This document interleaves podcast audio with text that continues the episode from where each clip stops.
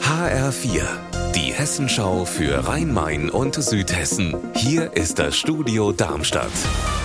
Ich bin Stefan Willert. Guten Tag.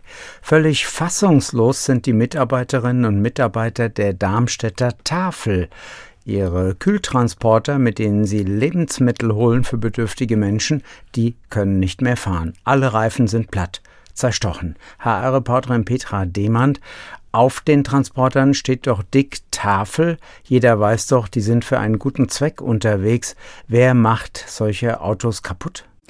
Ja, das fragen sich die Leute von der Tafel auch und auch in den sozialen Medien sind die Menschen wirklich sprachlos. Besonders kompliziert war es für die Tafel dann eben auch noch, dass man äh, bei diesen Kühlwagen nicht einfach vor Ort die Reifen wechseln kann. Die mussten abgeschleppt werden.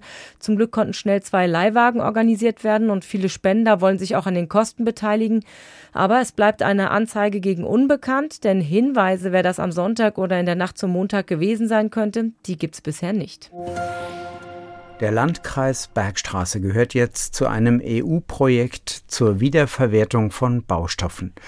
Türen, Dachziegel, Trockenbauwände, was so alles beim Abbruch eines älteren Gebäudes anfällt, lässt sich oft nochmal nutzen in einem Neubau. Aber wie kommt man an gebrauchte Baustoffe? HR-Reporter Mike Markloff an der Bergstraße.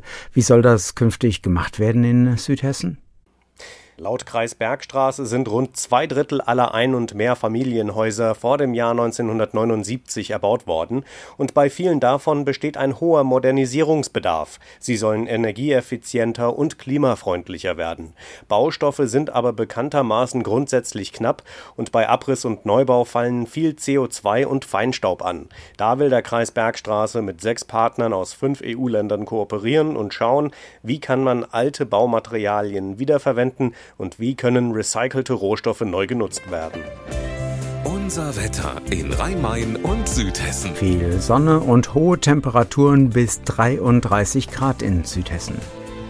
Und heute Abend steigt die Gewitterneigung, dann können uns möglicherweise auch kräftige und unwetterartige Entwicklungen mit Starkregen, Hagel und Sturmböen bevorstehen, sagt der Wetterdienst.